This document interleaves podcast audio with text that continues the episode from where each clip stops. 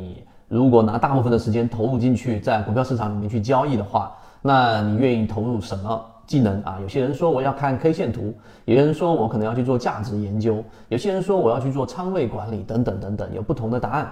但圈子呢，如果一定要说一个答案，那我认为一定是先从概率跟赔率这个角度去理解整个市场，这是第一个我们要说的。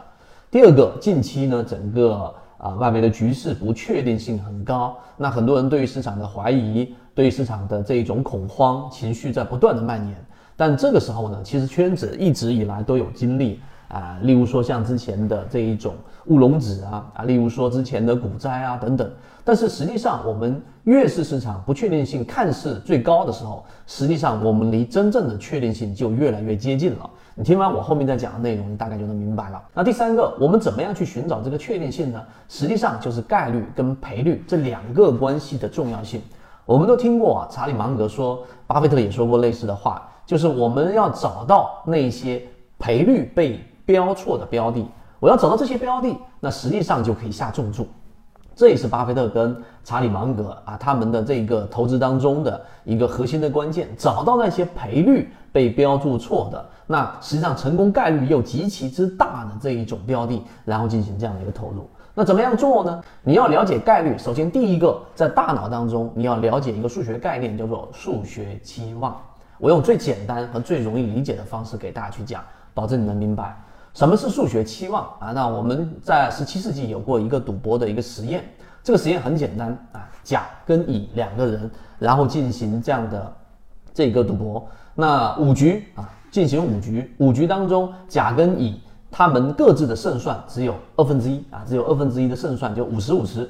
然后呢，五局当中谁先完成三局的胜利，就把十万分给他啊。十万分给他，那这个时候呢，赌局进入到了第四局，也就前面三局里面，甲赢了两局，乙赢了一局。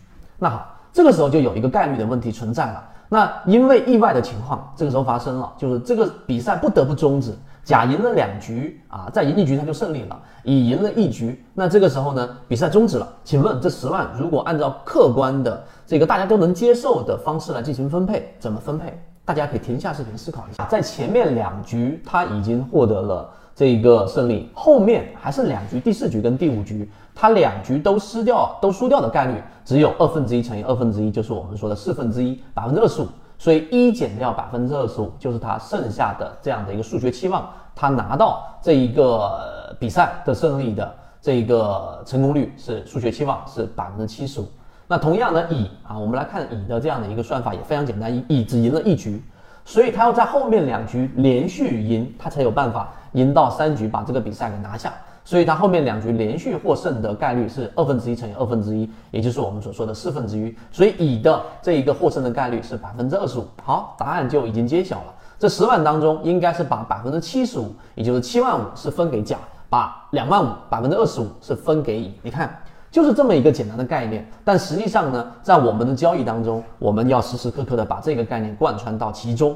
那怎么样落入到实战呢？我们先讲第一个层面，就是概率。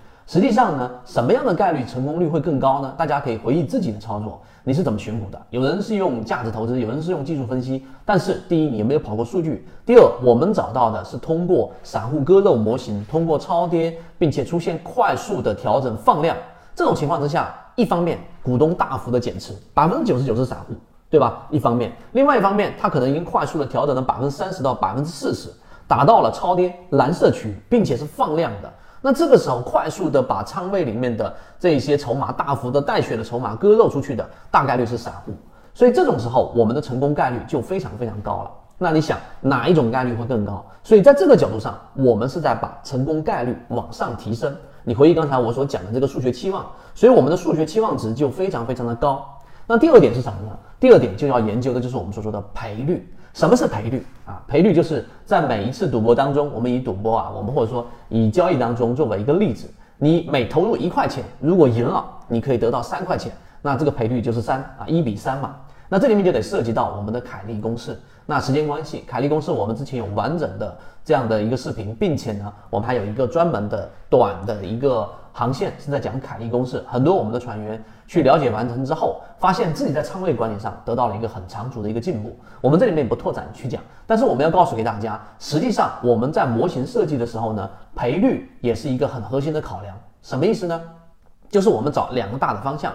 第一，就是我们用左脑护城河加上游资思维笔记的这一种起爆点，非常靠近起爆点的这种核心逻辑，找到这一种已经是有比较强的护城河的标的，这个是一个方向。另外一个方向呢，就是我们所说的超跌，要找到已经出现大幅的调整，打了这一个我们说的五折的，对吧？打了甚至打到了四折的这些大幅调整的标的，如果它有我们上述的模型模型的加持，它大概率它会出现一个调整的这个修复。那这个修复往往带来了就是高比例的一个回报，这个时候我们的重心跟着力点，除了在概率上、赔率上，也是一个大大的增加。然后我们结合凯利公式，你就知道这个成功率是怎么样形成的了。好，到最后我们告诉给大家，现在还没到我们所说确定性最高的时候，所以你明白这一点之后，那确定性最高的时候，实际上也是大家恐慌情绪最高的时候。如果你想持续的跟随我们的模型，在市场里面持续的把握，或者说看到这一次确定性。可以找到我们圈子管理员老师。好，今天讲这么多，希望对你来说有所帮助，和你一起